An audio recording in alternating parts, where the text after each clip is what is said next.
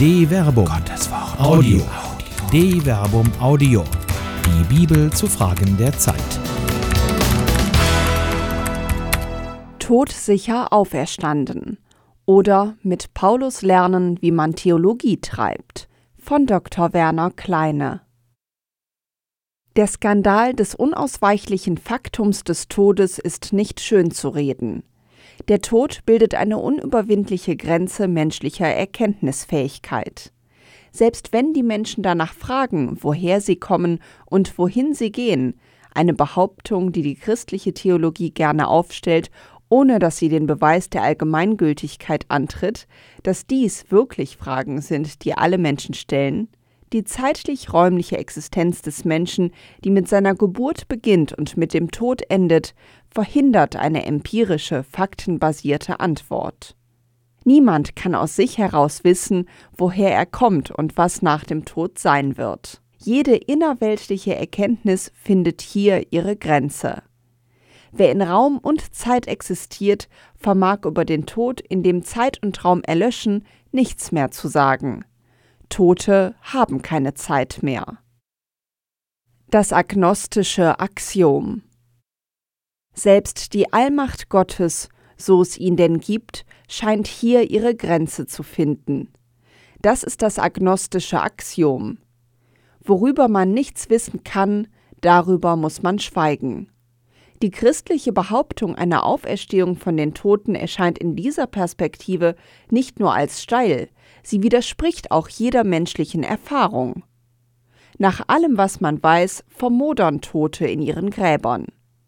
Wer auch immer behaupten würde, ihm sei ein Toter leibhaftig erschienen, läuft Gefahr, für verrückt erklärt zu werden. Und doch bildet genau diese Behauptung den inneren Kern des christlichen Glaubens, auf dem alles andere aufbaut. Der Glaube an die Auferstehung von den Toten ist so essentiell, dass Paulus im ersten Korintherbrief gleich zweimal in wenigen Versen voneinander getrennt auf ihm insistiert. Wenn es keine Auferstehung der Toten gibt, ist auch Christus nicht auferweckt worden. Ist aber Christus nicht auferweckt worden, dann ist unsere Verkündigung leer, leer auch unser Glaube. Wir werden dann auch als falsche Zeugen Gottes entlarvt, weil wir im Widerspruch zu Gott das Zeugnis abgelegt haben. Er hat Christus auferweckt. Er hat ihn eben nicht auferweckt, wenn Tote nicht auferweckt werden. Denn wenn Tote nicht auferweckt werden, ist auch Christus nicht auferweckt worden. Wenn aber Christus nicht auferweckt worden ist, dann ist euer Glaube nutzlos und ihr seid immer noch in euren Sünden, und auch die in Christus Entschlafenen sind dann verloren.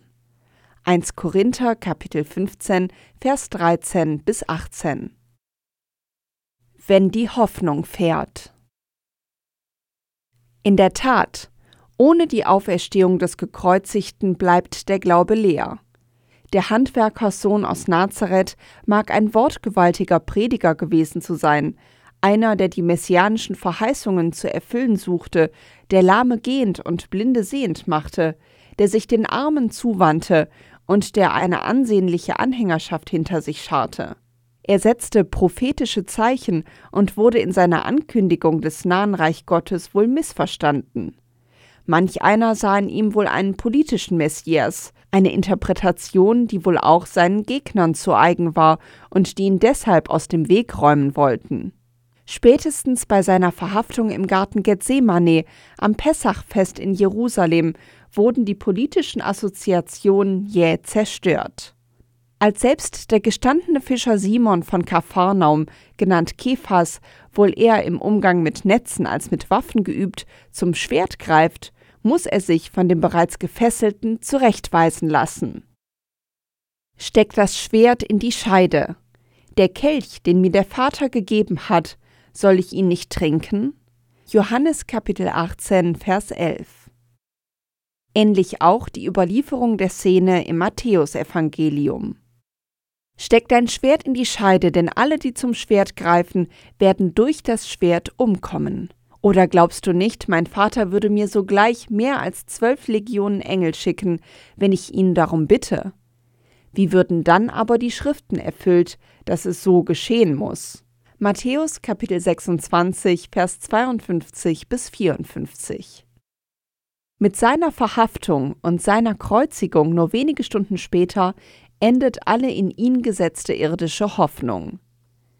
Die, die ihm noch wenige Stunden zuvor gefolgt waren, zerstreuen sich entsetzt, machen sich davon, fliehen, voller Angst als Komplizen eines vermeintlichen Aufrührers sein Schicksal zu teilen.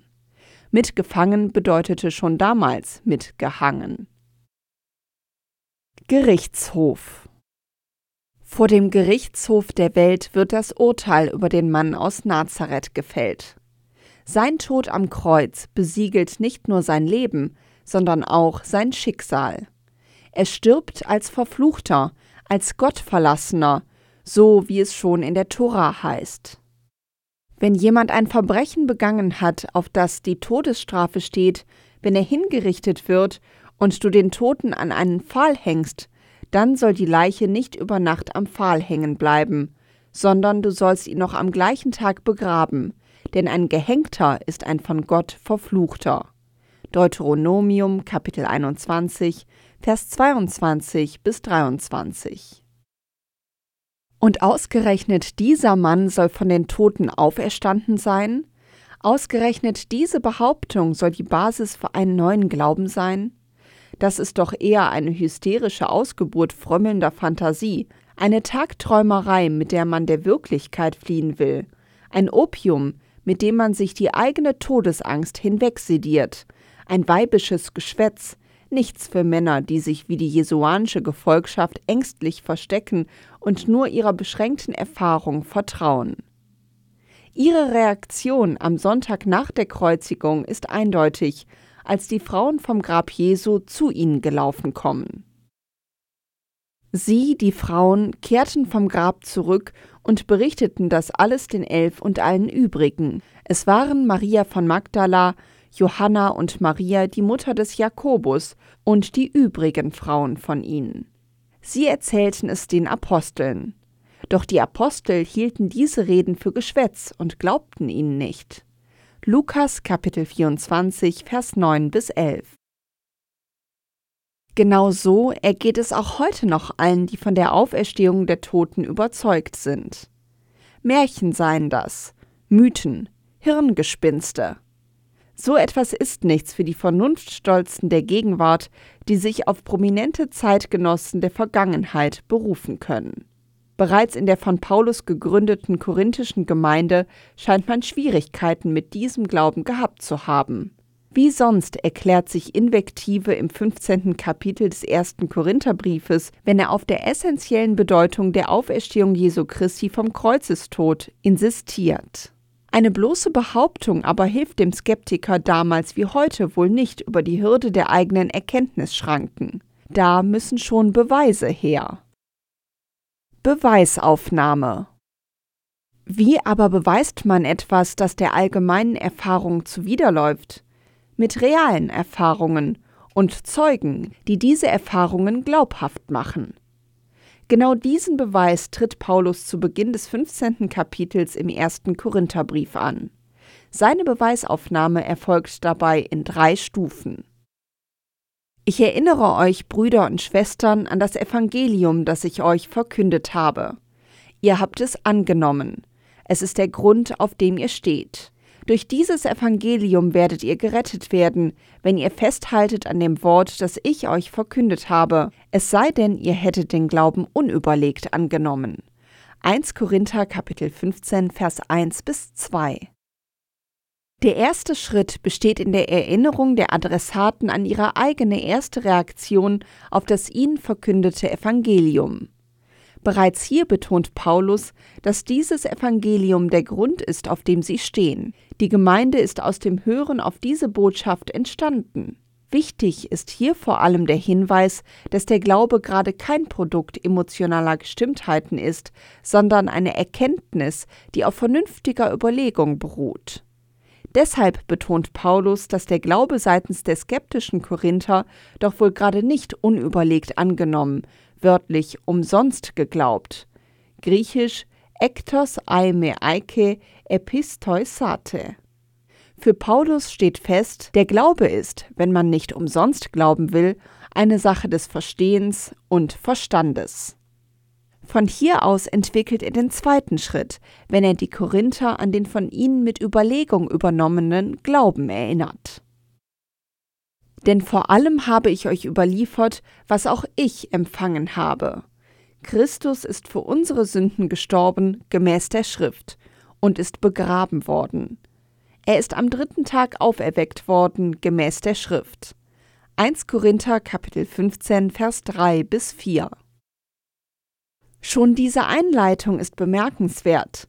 Paulus hat überliefert, was er selbst empfangen hat. Er hat dieses Textfragment nicht selbst verfasst, sondern schon vorgefunden wenn man der synoptischen Tradition folgend das Jahr 30 der allgemeinen Zeitrechnung als Todesjahr Jesu annimmt und gleichzeitig anhand der autobiografischen Angaben, die Paulus selbst in Galater Kapitel 1 Vers 15 bis Kapitel 2 Vers 1 das Bekehrungsjahr des Paulus zwischen 33 und 35 der allgemeinen Zeitrechnung datiert, dann wird durch die kleine Notiz des Paulus deutlich, dass das formelhafte Textfragment nicht nur das frühestchristliche Glaubensbekenntnis ist, es muss schon zwischen 30 und 33, 35 der allgemeinen Zeitrechnung entstanden sein.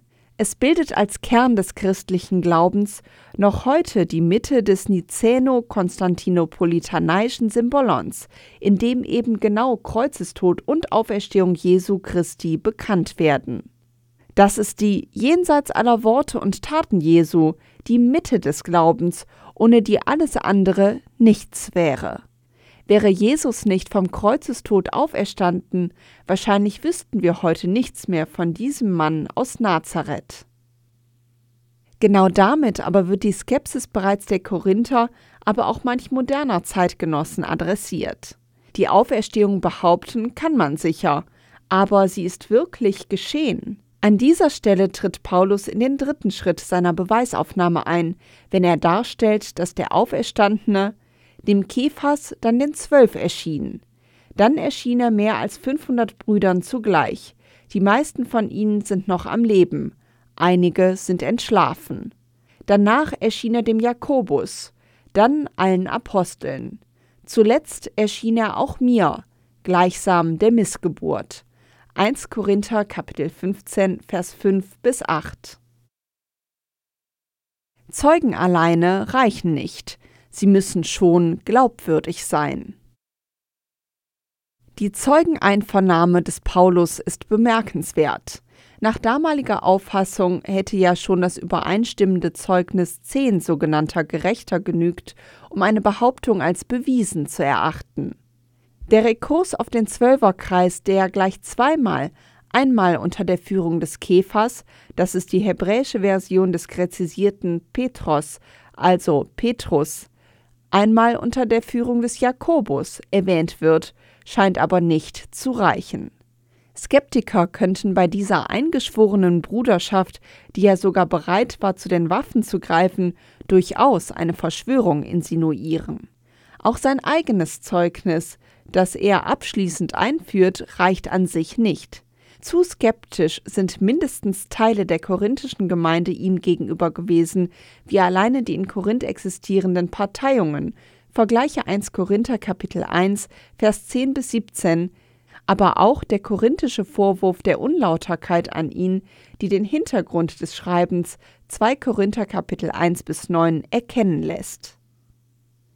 Hauptgewährszeugen sind deshalb die über 500 Brüder, denen der Auferstandene zugleich erschien. Über 500 können sich nicht mehr verschwören. Bei einer so großen Zahl von Menschen gibt es immer Lücken, die jede Verschwörung entlarven würden. Zudem betont Paulus die Gleichzeitigkeit der Erscheinung, die gegen das Einbildungsvermögen Einzelner spricht. Außerdem betont er, dass die meisten noch am Leben sind, also unmittelbar von den skeptischen Korinthern befragt werden könnten. Auch wenn es hier keine Notizen gibt, ist angesichts des korinthischen Misstrauens Paulus gegenüber davon auszugehen, dass die Skeptiker von solchen Befragungen Gebrauch gemacht haben. Zumindest spielt diese Frage im später geschriebenen zweiten Korintherbrief keine Rolle mehr. Vielmehr kann sich Paulus nun selbst auf die Faktizität seiner eigenen Erfahrung sogar argumentativ berufen, wenn er dort in der sogenannten Narrenrede sich selbst maskierend anführt. Ich muss mich ja rühmen, zwar nützt es nichts, trotzdem will ich jetzt von Erscheinungen und Offenbarungen des Herrn sprechen. Ich kenne einen Menschen in Christus, der vor 14 Jahren bis in den dritten Himmel entrückt wurde. Ich weiß allerdings nicht, ob es mit dem Leib oder ohne den Leib geschah, nur Gott weiß es. Und ich weiß, dass dieser Mensch in das Paradies entrückt wurde. Ob es mit dem Leib oder ohne den Leib geschah, weiß ich nicht, nur Gott weiß es. Er hörte unsagbare Worte, die ein Mensch nicht aussprechen darf. Diesen Menschen will ich rühmen, meiner selbst will ich mich nicht rühmen, höchstens meiner Schwachheit. 2 Korinther Kapitel 12 Vers 1 bis 5 Paradoxe Beweisfolgen Für Paulus ist die Auferstehung des Gekreuzigten damit bewiesen. Insofern dieser Beweis gerade den Skeptikern in Korinth gegenüber erfolgt, gilt er prinzipiell auch heute noch. Es ist auf keinen Fall unvernünftig, an die Auferstehung des Gekreuzigten zu glauben. Glaubt man aber an die Auferstehung des Gekreuzigten, ergibt sich ein bemerkenswertes Paradox. Die Auferstehung an sich kann ja nur durch das Wirken Gottes erfolgen. Nur Gott ist in der Lage, Leben aus Totem zu erschaffen. Jesus stirbt aber als Gottverlassener. Der Gottverlassene wird von Gott gerettet. Das ist paradox. Paulus muss dieses Paradox umgetrieben haben. Es bildet den Hintergrund vieler seiner Gedanken. Dreimal kommt er in seinen Briefen ausdrücklich darauf zu sprechen. Neben dem Galaterbrief, Galater Kapitel 3 Vers 13, auch im Römerbrief Kapitel 3 Vers 21 bis 26. Vor allem aber im zweiten Korintherbrief. Er hat den, der keine Sünde kannte, für uns zur Sünde gemacht, damit wir in ihm Gerechtigkeit Gottes würden. 2 Korinther Kapitel 5 Vers 21. In formelhafter Weise bringt Paulus hier seine Erkenntnis auf den Punkt. Insofern Sünde die Gottverlassenheit an sich bedeutet, wird Jesus, der keine Sünde kennen kann, weil Gott in ihm ja wirkt, er also nicht von Gott getrennt ist, zur Sünde gemacht, eben am Kreuz den Tod der Gottverlassenheit stirbt. Nun muss aber die Frage nach dem Sinn an sich gestellt werden. Der Sinn erhält in der Gegenwart Gottes in Jesus. Offenkundig identifiziert sich Gott in Jesus total mit der menschlichen Existenz, damit die Menschen in ihm erkennen, dass Gott, der Ich bin, da ist. Auch wenn man Gott der ja als Gott nicht in Raum und Zeit steht, nicht ohne weiteres begreifen kann, kann sich dieser doch offenbaren. Das Jesus-Ereignis, das erst von der Auferstehung her als solches erkennbar wird, zeigt, dass Gott nicht einfach nur da ist, sondern sich total mit seinem Geschöpf identifiziert und damit an dessen Sterblichkeit partizipiert, aber nicht nur an der Sterblichkeit an sich. Seine Identifikation schließt den tiefsten Tod am Kreuz gerade nicht aus. Er identifiziert sich sogar mit denen, die diesen Tod, wenn man das überhaupt sagen kann, verdient hätten. Jesus aber bleibt nicht im Tod, er ersteht von den Toten auf. Die Logik befiehlt nun, dass die Totalidentifikation Gottes nun im Umkehrschluss selbst für die Menschen, und zwar für alle, gilt. Alle werden wie Jesus zu Gott kommen und dort Gerechtigkeit werden. Gerecht gerichtet. Gerechtigkeit ist das zentrale Stichwort. Wenn die theologische Schlussfolgerung des Paulus aus dem Faktum von Kreuzestod und Auferstehung Jesu zutrifft, dann bedeutet das ja, dass alle Menschen zu Gott kommen werden. Damit aber stellt sich eben genau die Frage nach der Gerechtigkeit. Kann es sein, dass ein Mörder wie sein Mordopfer in das Himmelreich eingehen wird? Die dem Paulus eigene Dialektik sagt Ja und Nein.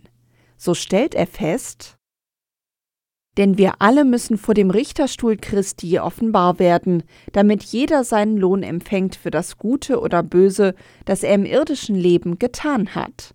2 Korinther Kapitel 5 Vers 10 Das Gericht ist ein Offenbarwerden, griechisch Phanerosis. Nichts bleibt verborgen. Alles wird offenbar werden, das Gute wie das Böse, das im Leben getan wurde. Dafür aber gibt es keine Strafe, sondern Lohn. Das Gericht ist also kein Strafgericht, sondern ein Gericht, das Gerechtigkeit aufrichtet. Die Gerechtigkeit muss also über die Frage des Lohns entschieden werden. Genau hierzu aber hatte Paulus sich schon im ersten Korintherbrief geäußert, wobei er auf den Grund des Glaubens das von ihm verkündete Evangelium rekurriert. Der Gnade Gottes entsprechend, die mir geschenkt wurde, habe ich wie ein weiser Baumeister den Grund gelegt. Ein anderer baut darauf weiter. Aber jeder soll darauf achten, wie er weiterbaut.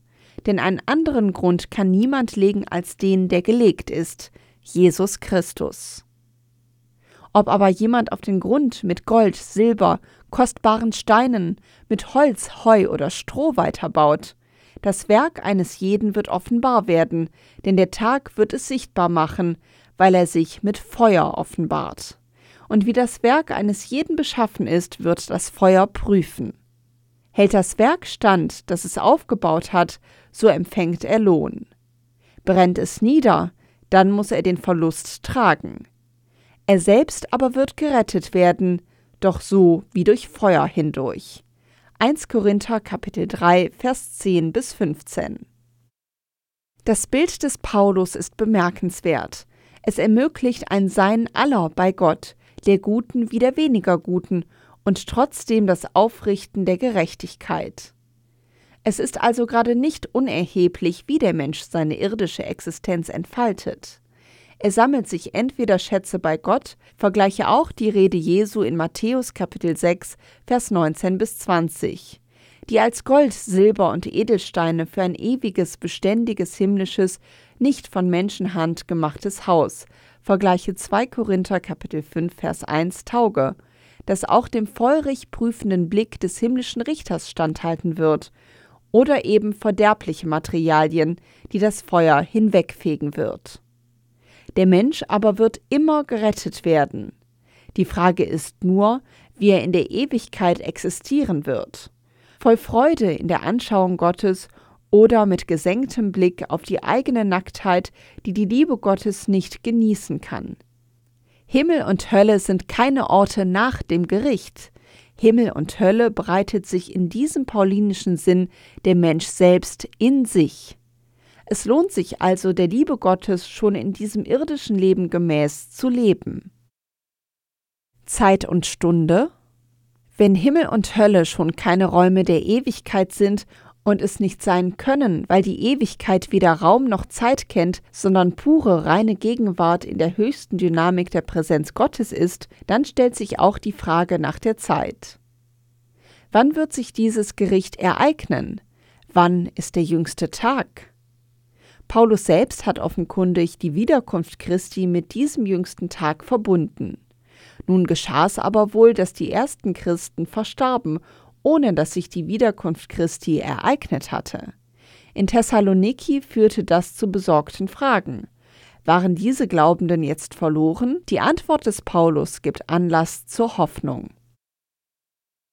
Brüder und Schwestern, wir wollen euch über die Entschlafenen nicht in Unkenntnis lassen, damit ihr nicht trauert wie die anderen, die keine Hoffnung haben.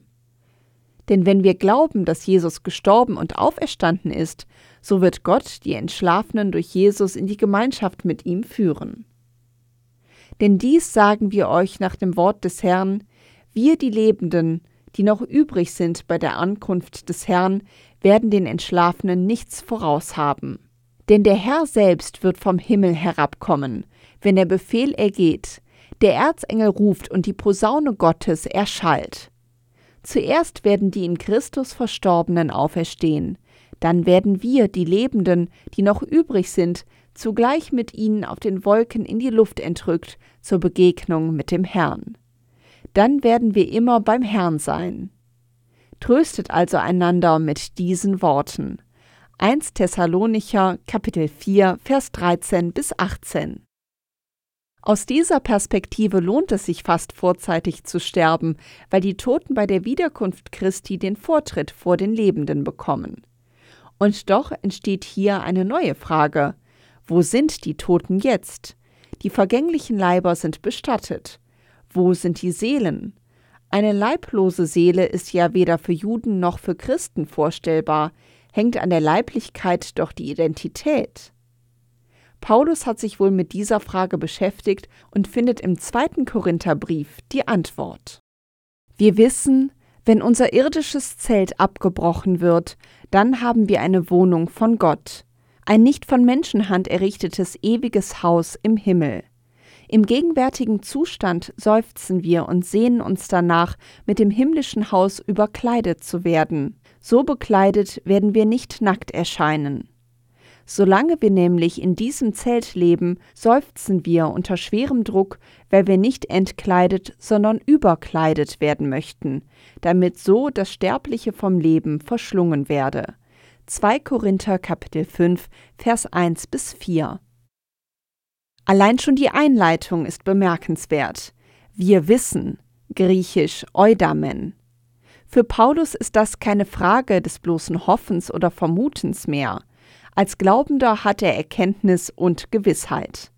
Das ist Glauben, eine Form gewisshafter Erkenntnis, die nie gegen den Verstand stehen kann. Sein Glaube beruht auf Kreuzestod und Auferstehung Jesu Christi, an der er nicht mehr zweifeln kann. Heute noch. Von hier aus aber kommt er nun zur Schlussfolgerung, dass a die Auferstehung mit einem Wechsel des Modus der Existenz einhergeht. Deshalb spricht er von einem Überkleiden. Die Seele kann nicht nackt, also leiblos sein. Während aber die irdische Existenz von Werden und Vergehen geprägt ist, ist die himmlische Existenz ewig und unvergänglich. Aus einem Zelt wird ein Haus. So wie aus Zeit und Raum Ewigkeit wird, so wird aus irdischer Leiblichkeit eine ewige Leiblichkeit, für deren Zustand gewissermaßen die im irdischen Leben gesammelten Baumaterialien verantwortlich sind. Es gibt also eine Diskontinuität der Seinsweisen bei maximaler Kontinuität der Identität, so wie es auch die Evangelien in der Auferstehungstradition überliefern. Der Auferstandene wird selbst von den Seinen nicht in seiner neuen verklärten Leiblichkeit erkannt, die also verschieden von der irdischen war, sondern an seiner Persönlichkeit. Wundmale, siehe Johannes Kapitel 20, Vers 19 bis 29. Stimme, siehe Johannes Kapitel 20, Vers 16. Und Brotbrechen, Lukas Kapitel 24, Vers 30 bis 31.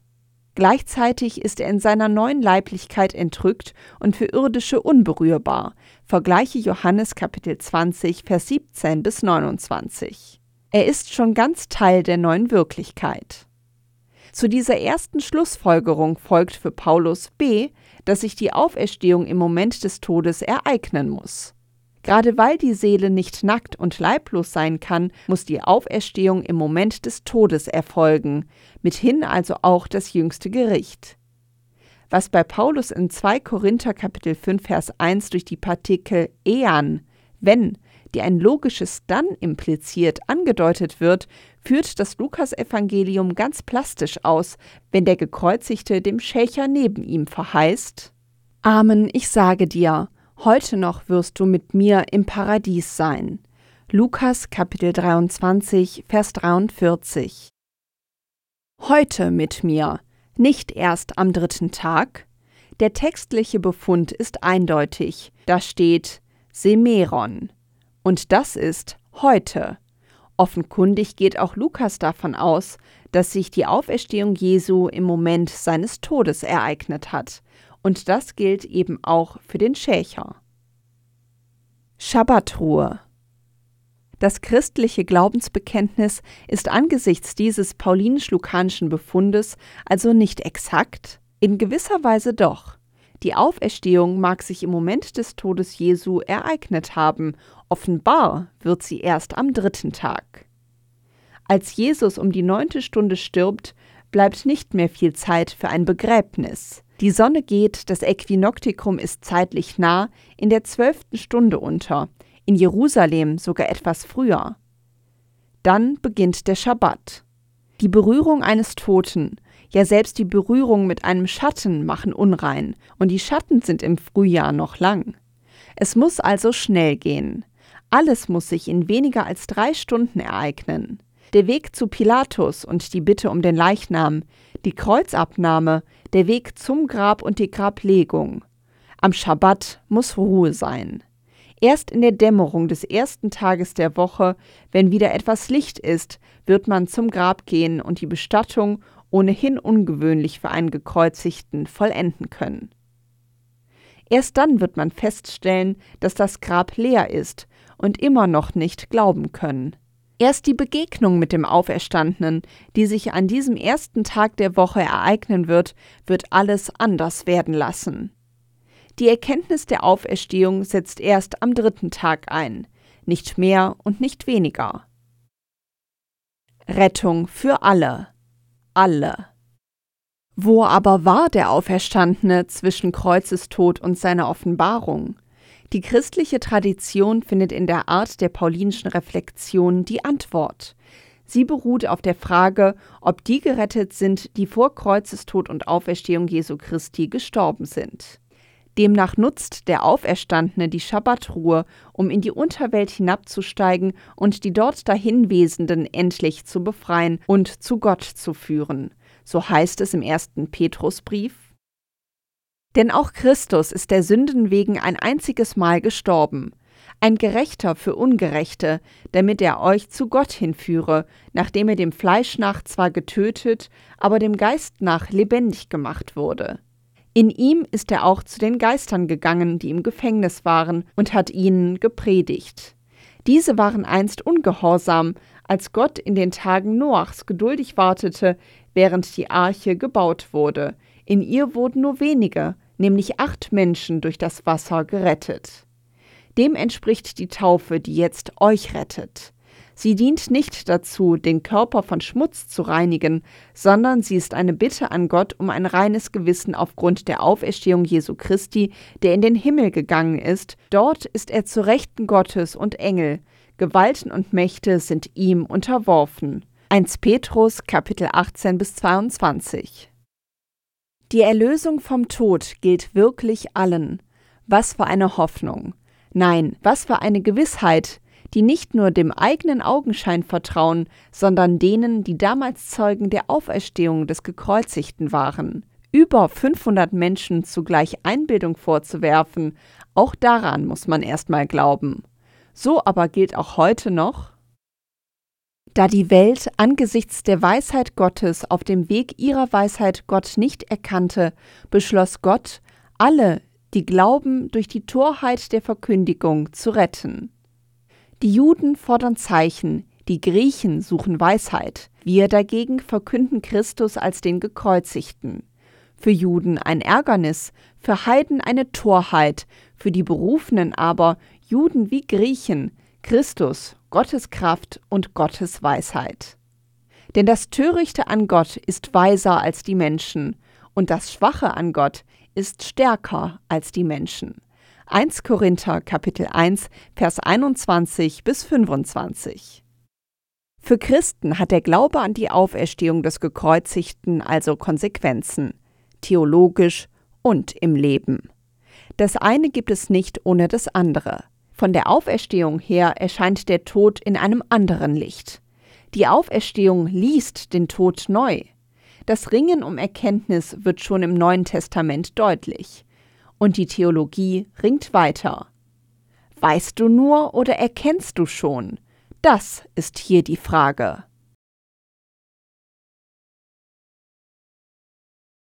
Eine Produktion der Medienwerkstatt des katholischen Bildungswerks Wuppertal Solingen-Remscheid. Autor Dr. Werner Kleine. Sprecherin Jana Turek